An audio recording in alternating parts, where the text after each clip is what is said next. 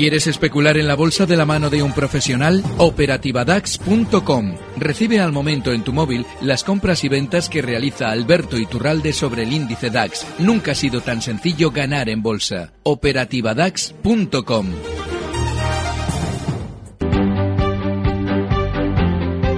Pues saludamos ya a Alberto Iturralde, responsable de díasdebolsa.com, para, para analizar desde el punto de vista técnico esta jornada. Don Alberto, muy buenas tardes. Muy buenas tardes. Eh, ¿Cómo lo ve? ¿Le gusta o no le gusta? ¿Le gusta o le disgusta? Seguimos muy laterales, ¿eh? Tampoco hay que, eh, bueno... Eh, tener demasiado miedo a lo que está haciendo el IBEX, pero sí que hay que asumir que el recorte de hoy y el cierre de hoy en esa zona 8.913 seguramente apunta a un poquito más de recorte, un 1% más de caída hasta la zona 9.780, que es donde en su día dejaba un hueco y en donde probablemente veamos parada. Pero no es una gran caída dentro de un gran movimiento lateral. Ah. Es un poquito insistir en lo de los sectores. Estamos hablando de que estas semanas atrás comentábamos que el que mejor iba a funcionar era la energía y seguramente bueno, pues ese es el sector en el que nosotros debemos buscar precios a la hora de entrar compradores. Eh, tenemos muchas llamadas al otro lado del teléfono. Vamos a ir enseguida con ellas. 911734747. ¿Merece la pena mirar al DAX, al Eurostox, al mercado americano antes, don Alberto? Están todos cayendo prácticamente a la par. Eh, en España hemos tenido recortes, eh, pero prácticamente están todos igual. Al DAX también le queda un poquito más de caída, de manera que durante estos días no nos debe extrañar verlo en zonas de 9.100. Mm. Serían, eh, esos, sería proporcional a esa zona del IBEX que hemos comentado, con un 1% más de caída. Y bueno, los índices americanos siguen marcando en realidad nuevos máximos, ahora están un poquito más laterales, y de los tres grandes, del Dow, del Nasdaq y del SP, este último es el que probablemente va a funcionar mejor. Así es que de reojo también en Estados Unidos hay que mirar un poquito ese VIX, que soléis eh, informar al momento, porque es muy importante que no supere la zona 23, lo teníamos hoy en 15, con lo cual sigue todo relativamente tranquilo, pero mientras no supere la zona 23 el VIX, seguramente el SP500, que es el más fuerte de los tres, alcanzará esa zona 1930 que hemos ido marcando estas semanas. Eh, bueno, además lo tuvimos en máximos la semana pasada, en la misma jornada del pasado viernes. A ver, vamos a ir con algunas llamadas y si usted tiene alguna selección de algo que le guste, en algún título en el que se quiera detener, pues por supuesto este es el momento de charlar con usted, con días de bolsa y de, y de profundizar en el título, en el gráfico que quiera. Sevilla, Carlos, buenas tardes. Ah, hola, ¿qué tal? Buenas tardes. Díganos. Le, quería preguntar a Alberto, que entré el otro día en Catalana, el miércoles pasado, y esto no, no ha parado de bajar. Y le he puesto en esto, en, yo entré a 30.93, y hoy creo que ha cerrado en 30.22. ¿eh? Entonces quiero que me recomiende si debo de ajustarme mañana de esto para irme o bajarlo un poquito, ¿cómo lo ve él? ¿Eh? Que me comente y ya pues se lo agradezco mucho. Mm, venga, estupendo. ¿Puedo hacerle un comentario, don Alberto? Por favor. Vale. Sí, pues a pesar, a pesar que me preguntabas. No, Catalán Occidente seguramente después del cierre de hoy, que efectivamente ha sido muy negativo, eh, va a dirigirse todavía más a la baja hasta la zona 29,15. Yo esperaba que siguiera subiendo sin ese recorte, pero tiene pinta de antes de continuar en su tendencia alcista, sigue muy alcista en el largo plazo, tiene pinta antes de hacer ese recorte del 3% más. Con lo cual yo en principio sí que me plantearía una salida, pero para volver a entrar en esa zona 29,15, donde donde seguramente, una vez que haya hecho un poquito más de caída de la que ha hecho durante la sesión de hoy, pues eh, pueda volver a apoyarse para continuar al alza. Es un, es un valor que está en tendencia alcista, va a continuar alcista, pero por desgracia la entrada que daba yo la semana pasada es equivocada, porque eh, sí es cierto que no esperaba yo este recorte que está haciendo ahora, ese 2-3% que nos ha hecho, y lo mejor es plantearse una salida para reentrar más abajo, en el 29,15. Eh, vamos enseguida, más llamadas. Antes, a través de Twitter, eh, le pregunta Alberto, ¿cortos en plata y oro? Gracias a ambos. Alergue le pregunta por esto. Bueno, yo en el caso de las materias primas sí creo... Todas, las, todas las semanas, todos los lunes hablamos del oro y de la plata, ¿eh, Alberto? Y está muy bien, ¿eh? Porque es un precio además, el de los metales, que está tremendamente volátil, con lo cual está dando muchas oportunidades. El recorte que ha hecho estos días eh, nos permite eh, eh, poner o activar lo que hemos comentado semanas atrás, y es que lo normal es que en el largo plazo el oro continúe rebotando. de aquí a unos meses no nos debe extrañar incluso verlo en la zona, la zona 1500, que es de donde se descolgó con muchísima fuerza allá por abril de 2013. Es cierto que de aquí a unos años continuará la baja, pero no probablemente lo va a hacer de manera inmediata, porque hay un sentimiento muy bajista con respecto al oro, con lo cual debemos seguir el sentimiento contrario. ¿Y por qué digo que el recorte que ha hecho estos días nos viene bien, porque si estamos buscando una entrada en el lado largo, pues eh, este recorte hasta la zona 1311 nos indica que todavía seguramente va a continuar un poquito más a la baja. Lo normal es que todavía descienda hasta la zona 1270. Si lo hace así, Ahí es donde nos podemos plantear una entrada en el lado largo, pero con tranquilidad, porque esos 1.500, si es que se ven, como parece en el gráfico, será de aquí a unos meses vista y será una operación tranquila, con lo cual ojo con el tema de los derivados con apalancarnos demasiado. Pero está muy bien que está haciendo ese recorte y no debemos sumarnos al sentimiento tan negativo que ha generado el oro, como en su día también insistíamos cuando la onza tocaba los 1.900 dólares, que no había que ser tan positivos eh, en, consonancia con el resto del mercado. Ir siempre a la contra. Y si ahora mismo cualquier recortito del oro le hace a la gente tener miedo, es una buena oportunidad para incorporarse largos, pero con muy bajo apalancamiento. Eh, al otro lado del teléfono, José le acompaña. Buenas tardes, José. Hola, buenas tardes. Díganos. Quería preguntar al señor Iturralbe, porque yo estoy vendido en el DAX.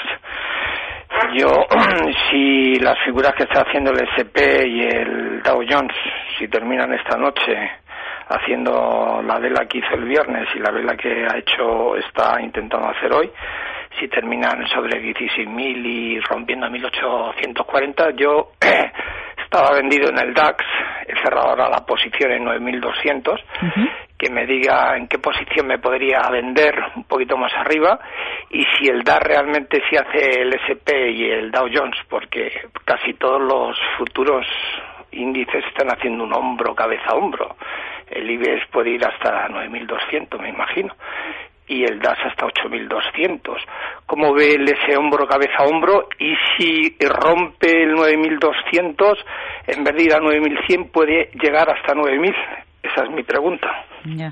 A ver, la, duda que yo tengo, discúlpeme que me meta, ¿eh, José? Eh, eh, bueno, en general o con Alberto, es que claro, hasta que algo no suceda, hasta que no se llega a un precio, pues pues ver qué va a pasar es complicado. Podemos hacer aquí hipótesis, ¿no? Bueno, pero estamos hablando de hipótesis sobre la hipótesis. Sería el, el tema de los índices, como el señor sabe, es que subir Mm, suben un poquito, les cuesta muchísimo subir y el hombro cabeza a hombro lo están marcando y van a haber roto, me imagino que no rompieron eh, eh, la semana eh, pasada porque habría mucha gente posicionado corto y lo han subido otra vez para arriba, pero el DAS tenía que haber llegado a 9.400 y pico y no ha roto ni el, ni el 9.400 la semana pasada.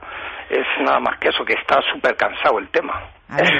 Bien. Muchas gracias, José. sí no correlacionar demasiado los índices. Eh, si, seguimos dos precios eh, que en teoría estén correlacionados, por ejemplo, los dos índices más, más correlacionados en el mundo, es decir, que uno sigue al otro y que funcionan muy parecidos son el Dow Jones y el, DAX, etc. Si tomáramos esos dos índices, nos parecería increíble con qué fidelidad uno mueve al otro y el otro mueve al uno. Sin embargo, eh, si intentáramos especular en base a esa premisa, llegaría un momento al de X tiempo, al de X meses, en el que de repente vemos que eso cambia. Cambia puntualmente y si intentamos especular en uno teniendo en cuenta lo que hace el otro, al final lo único que hacemos es perder. Es decir, que el hecho de que durante unos meses hayamos visto que todo más o menos ha encajado dentro de la lógica no quiere decir que lo pueda hacer de continuo. Porque ahora, por ejemplo, el SP500 está funcionando más fuerte que los demás índices y sin embargo tenemos a Nasdaq y Dow Jones no tan fuertes como antes. Con el DAX sucedió durante lo mismo. Ponía como posible límite bajista el 1840 en el SP500. Para romper ese punto todavía le quedarían 10 puntos, con lo cual estamos todavía muy lejos. Y eso no quita, el hecho de que el SP500 pudiera bajar de 1840, no quita para que el DAX pueda funcionar más bajista, porque está especialmente lateral y especialmente más débil. Así es que hay que seguir un poquito cada índice de manera individual. Y el DAX, si es probable que continúe a la baja, si queremos abrir cortos más arriba de la zona 1000, eh, perdón, 9186 donde cerraba hoy, esos cortos deberían estar en los 1260, que es donde tiene su primera resistencia de corto plazo. Pero no hay que mirar todos los índices a la vez. Si estamos especulando en el DAX, esa zona 1260, perdón, 9260 es donde tiene su resistencia y donde podemos buscar el lado corto. Eh, la última hora de la actualidad económica, discúlpeme, es unos segunditos, don Alberto Arturo Fernández ha ganado las elecciones de la patronal madrileña eh, una victoria en número de votos que todavía tiene que ratificar la Junta de CEIN, elecciones celebradas este lunes. Es la última hora en la economía, en la bolsa. Ya saben que desde días de bolsa, don Alberto Iturralde les echa un cable, les ayuda a interpretar el comportamiento del precio, es decir, los gráficos, cada lunes en Capital Radio. Quiere preguntarle a don Alberto Francisco. Buenas tardes, Francisco. Hola, Laura, buenas tardes. Díganos. Mira, si es tan amable, quería ver si el señor Iturralde podía analizarme BBVA. En los últimos días eh, está un poco flojo eh, con respecto a cómo iba en referencia al IBEX y respecto a lo que ha comentado al principio, que veía un IBEX, o bueno, que cree que puede ser la posibilidad de un IBEX eh, dentro de mm. unos días en 9.780, sería que el BBVA podría perder el, el 850, que ha sido un soporte fuerte en los últimos meses. Bueno, pues con este comentario sí es tan amable de analizármelo a corto plazo. Muchas mm, gracias. Venga, estupendo. No es por entrar en confrontación y mucho menos con otros expertos. Y antes uno nos decía, eh, pues ojito el 851 del BBVA. Sí, de hecho, bueno, es que el BBVA estas semanas hemos insistido en que los valores de, tradicionales que no fueran de la energía había que estar al margen. el BBV tiene un hueco formado justo el día eh, 19 de diciembre en la zona 846. Podemos mm. redondear en los 850. Esa zona es de soporte.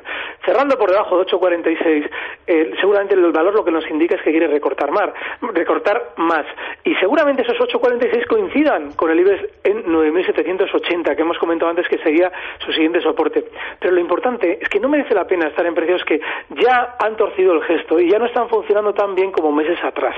Con lo cual, yo personalmente, incluso el cierre de hoy del BBV en 860 es bastante feo, en el sentido de que también tenía una posible zona de apoyo en los 863, que había funcionado la semana pasada, pero esta vez no lo ha hecho. Con lo cual, sí, seguramente si el IBEX está un poquito más débil, lo normal es que el BBV aproveche para hacer esa caída hasta los 8,46, pero ¿de qué nos sirve estar intentando buscar el precio en dónde va a estar el soporte del valor que seguramente va a funcionar más negativamente en el IBEX, como pueden ser el BSCH y el BBV dentro de los grandes, porque es el sector más débil. Así es que yo en principio, sí, si tuviera que entrar comprador esperaría al 8,46, pero no estaría demasiado pendiente de valores que quieren funcionar peor. ¿Algún comentario de Bankia con la importante pues caída de hoy? Además, por debajo del precio de la colocación que se realizó, que realizó el Estado, del 7,5%, llegó a tantear el 1,60, pero es que se nos ha ido, a ver, de memoria creo que a 1,43 hoy. Vale, es muy importante lo que comentamos siempre con el tema de los stops. De hecho, la semana pasada insistía en la importancia de los stops en este valor, porque cotizando en 1,43, tiene movimientos del 4 o 5% por sesión sin demasiada dificultad.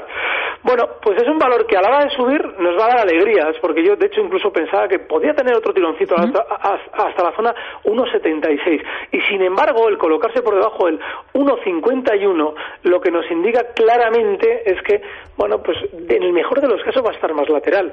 Así es que yo creo que es un precio en el que no debemos estar, porque si durante la sesión de mañana se fuera colocando por debajo de la zona 1 42, lo que nos indicaría es que quiere volver a apoyarse en zonas de soporte en el 1,35. De manera que, bueno, no es un valor que a la hora de especular con él debamos tener demasiado de nuestro capital dentro, ¿no? Porque es un precio muy volátil. Pero sobre todo es vital lo que solemos insistir con los stops. Debajo de 1,50, que hoy ya ha cerrado en 1,43, no podemos estar en Bankia. Eh, vamos con Jesús. Buenas tardes. Uy, ¿se nos ha cortado? ¿Jesús? No, no, buenas tardes, Laura. Ah, buenas tardes, ¿qué tal está? Muy bien. Mire, quería preguntar a Iturralde eh, sobre, ya le he oído, quería entrar en BBVA y en Santander, pero BBVA ya le he oído que sobre 9.780 podría estar a 8.36. ¿El Santander sobre qué precio me podría poner de entrada? Mm. Pues el caso del Santander sería un precio muy sería proporcional, un 1,5% de caída, que es donde tiene su soporte, justo en los 6,34. Hoy cierra en 6,44, con lo cual sería un poquito más de caída. Ahora bien, yo insisto también en el Santander con lo mismo que he comentado con el BBV. Ojo con entrar en precios que están especialmente laterales y que han demostrado en semanas anteriores que no tenían especial interés. Digo porque está muy bien buscar precios consistentes en el IBEX, pero también lo son dentro del mercado eh, precios de la energía, como puede ser Red Eléctrica, Enagas o Endesa. De manera que ojo con valores ya como el BBV y el Santander, que ya probablemente en meses anteriores han hecho la gran subida que tenían que hacer. Eh, a ver, le preguntan por, por Ibercon. Yo no sé si un título de, este, de estas características. Vale. le pregunta Octavio a través de arroba Capital Radio B en Twitter. Sí. De hecho, fíjate, yo lo comento porque en la, en la vida del especulador de bolsa, que, que aguante años en el mercado, porque normalmente las generaciones bursátiles mueren cada 3, 4 años, bueno, pues el que lleve años conoce que cada eh, 2, 3 años aparecen pues 5 o 6 precios del el mercado alternativo bursátil que van pasando al mercado continuo y que son precios en los que su baja capitalización permite manipularlos con muchísima facilidad. ¿Qué es lo que sucede con estos valores? Sucede un poquito lo que comentamos siempre con el juego de la cerilla, es decir, que son subidas estratosféricas, subidas, en el caso de Ibercon, cotizaba allá por el mes de eh, agosto de 2013, es decir, hace medio año cotizaba en 2,48 y ahora está en 21. ¿Qué es lo que ocurre? Que cuando vemos a un valor subir a esta velocidad, nos planteamos que nos perdemos un gran negocio. Lo que nadie nos cuenta es que cuando estos valores se descuelgan a la baja, dejan enganchado a todo el mundo y no dan tiempo a reaccionar. Con lo cual, solo podemos entrar en valores como este con aquel capital que estemos dispuestos a perder por completo. Y de hecho, verán como este precio Ibercon, como GoWex, como muchos más. Claro, es que por eso le quería preguntar yo también por GoWex, porque es como eh, todo el mundo todo el mundo entiende de GoWex. Te vas a tomar un café o quedas con alguien, ¿no? Trabajo en bolsa tal, no sé qué, no sé cuánto. Uy, GoWex, ¿qué pasa con GoWex? Sí, bueno, pues mira, eso eso que estás diciendo tú, eh, yo es triste porque en esto la bolsa es tremendamente cruel. Los que te están hablando ahora mismo de estos valores, dentro de dos años, cuando ya se haya arruinado todo el mundo que compre esto, porque todo el mundo que compre esto se va a arruinar, no tengamos ninguna duda de eso. Ya, perdón. Sí. Es que lo dice así, que todo el mundo se va a arruinar, que no sé, sí, así. Está la gente que compre esto, sin lugar a dudas. Pero que compre esto que... que cualquier analista que lleve años en esto, a un Roberto Moro o cualquier otro, y que te diga cuál es la experiencia que hay con estos valores. Pero con todos, ¿eh? No se ha salvado ninguno en los 15 años que yo llevo en bolsa. Y bueno, podemos citar valores con más capital, como en su día Terra, que también fue un auténtico bombazo. Mm. Y bueno, podemos entrar por Invesos, Cersa, todos los que quieras. Eh, Laura, podemos citar todos pues mañana, mañana va a estar en estos micrófonos eh, uno de los máximos responsables de Fersa. ¿Qué, le tengo que preguntar o qué tengo que tener en cuenta, don Alberto? Bueno, pues le puedes preguntar, por ejemplo, eh, voy a abrir el gráfico mientras, mientras estoy ya recordando la pregunta que le puedes hacer. Bueno, este valor en su día fue otro pelotazo, salió a cotizar en niveles de 7,80 y está ahora mismo en 0,62. Y también fue otro de esos precios que en su día se infló y con esto de las energías renovables se puso muy de moda. Esto, pero esto son eh, valores decenas de valores en nuestro mercado que luego han supuesto una absoluta ruina. Entonces, claro, yo cuando se pregunta sobre estos precios, desgraciadamente tengo que avisar de lo que mi experiencia me ha demostrado a lo largo de 15 años, día a día en bolsa. Y es que esta Cibercon, Gowes, Cohete Carbures, cualquier precio que esté eh, multiplicándose por 10 en menos de un año, lo único que nos está dando es la oportunidad de o bien dar un pelotazo muy rápido y salir, o bien quedarnos dentro y arruinarnos, porque es lo que van a hacer. Bueno, pues mañana vamos a estar con, con, Fersa a partir de las cinco y media de la tarde, aproximadamente. Así que tomo nota de, las advertencias que usted da. Por cierto, a ver, don Alberto, que no sé si me he perdido o no me he perdido. ¿Algún título a poner en el foco que usted recomiende, que le guste, que bueno, que, que, que, por lo menos tenerlo en el radar, aunque sea? Sí, vamos a tenerlo diferente, pero diferente en todos los sentidos, porque este es, este es muy volátil y, bueno, le suelo tener un poquito de miedo a este tipo de sugerencias de valores muy volátiles, pero si tuviéramos que entrar mañana en uno en el mercado, probablemente el que mejor pueda estar para saltar es NH Hoteles. Está ahora mismo en 4,96. Siempre que tengamos estemos dispuestos a colocar el stop en 4,80, pues podemos arriesgarnos en este precio con un objetivo alcista en los 5,35. Ahora bien, es un valor muy volátil, con lo cual si yo me equivoco, es decir, si el valor eh, en contra de lo que yo creo mm, desciende y baja de ese 4,80, el stop debe ser inexcusable porque este tiene mucha velocidad para subir, pero también para caer. Y le iba a pedir un favor, si podemos acercarnos al mercado americano, bueno, concretamente a la tecnología, ya que soy buena parte de la protagonista de las caídas que se registran en Wall Street, pues una Facebook, una Twitter, un Netflix. ¿Podemos hacer algún repaso por alguno de estos títulos, el que usted prefiera o, un par de ellos? Porque yo creo que, bueno, es interesante, ¿no? Lo de comentar las redes sociales. Además, esta semana tenemos a una Candy Crush, a, la dueña de Candy Crush saliendo a bolsa. También estamos en un momento de muchas salidas a bolsa en el mercado americano. Yo creo que conviene repasar un poquito las últimas con las caídas que registran hoy. Preocupantes, ¿no? Oportunidades para entrar, no lo son, precaución. Bueno, hay un dato muy importante y es que normalmente todas las empresas salen a bolsa cuando el mercado está receptivo. Eso quiere decir que normalmente si cogiéramos eh, una concentración de salidas a bolsa y las marcáramos en los gráficos del Nasdaq en este caso, veríamos que normalmente se producen siempre cuando va a haber un techo. Eh, durante estos meses hemos tenido grandes subidas y hemos tenido un sentimiento muy positivo en torno al, eh, al, sector tecnológico. Eso lo que significa es que es normal que vayan a salir empresas al mercado. Yo siempre sugiero que no se entre nunca en salidas a bolsa porque nadie nos va a vender lo que mañana va a valer más y si nos lo va a vender, normalmente sale a bolsa en un momento en el que no hay eh, una especie de consenso positivo en el mercado, porque lógicamente esa OPV va a ser nefasta, es decir, no va a haber eh, un, sentimiento positivo por parte de la gente y normalmente los títulos los van a, los van a comprar siempre todos los, eh, los cuerpos institucionales del Estado o a poder ser las grandes financieras y no el pequeño público. Cuando los pequeños inversores consiguen entrar en OPV es porque la OPV normalmente va a ser un fracaso. Y es porque normalmente hay mucho sentimiento positivo en torno al mercado. Dicho esto, hay que tener en cuenta que grandes eh, valores del mercado americano en lo tecnológico, como Facebook, ahora mismo están haciendo recortes tremendamente, eh, bueno, tremendamente eh, claros a la hora de ver más objetivos más bajistas. Es decir, lo normal es que todavía continúen más a la baja. Facebook rompía durante la sesión de hoy ya con autoridad la zona 66, que es una zona que nos está marcando clarísimamente que el objetivo bajista en este precio está en los 60 dólares. Con lo cual, ahora mismo, más que estar intentando entrar en Facebook, lo lógico es esperar un poquito más de recorte.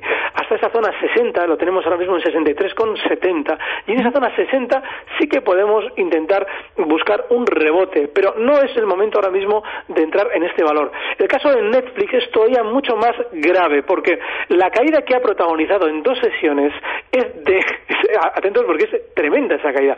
Estamos hablando de que el viernes cotizaba en zonas de 426 y ahora está en 369, con lo cual un ciento de caída en dos sesiones. Los mínimos que está marcando ahora mismo, mínimo tras mínimo, seguramente le van a llevar con más caída hasta la zona 350 dólares, con lo cual otro de los valores en los que no hay que estar hasta que haya hecho ese, ese recorrido bajista hasta el soporte en 350. Y seguramente si echamos un vistazo a todos los demás, vamos a encontrar caídas muy del estilo. Si tienes algún valor concreto, Laura, que te inquiete, lo comentamos. Eh, sí, antes, a ver, Carmen, al otro lado del teléfono. Buenas tardes, Carmen. Hola, buenas tardes. Díganos. Eh, mire, quería preguntarle al señor Iturralde qué opina de entrar en Abengoa B y a qué precio entraría. Vale. ¿Usted lo haría, don Alberto? Sí, ¿no? No, porque Abengoa B es uno de esos valores que ha tenido una subida espectacular. Y es que, vale, el hecho de que haya subido no es negativo. Lo que realmente es negativo es que ya más lateral, como ha estado durante estas semanas, y no tan fuerte alcista como efectivamente había estado anteriormente. Eso es lo que quiere decir cuando tenemos otros sectores que han, realmente han empujado al alza, como es el de la electricidad.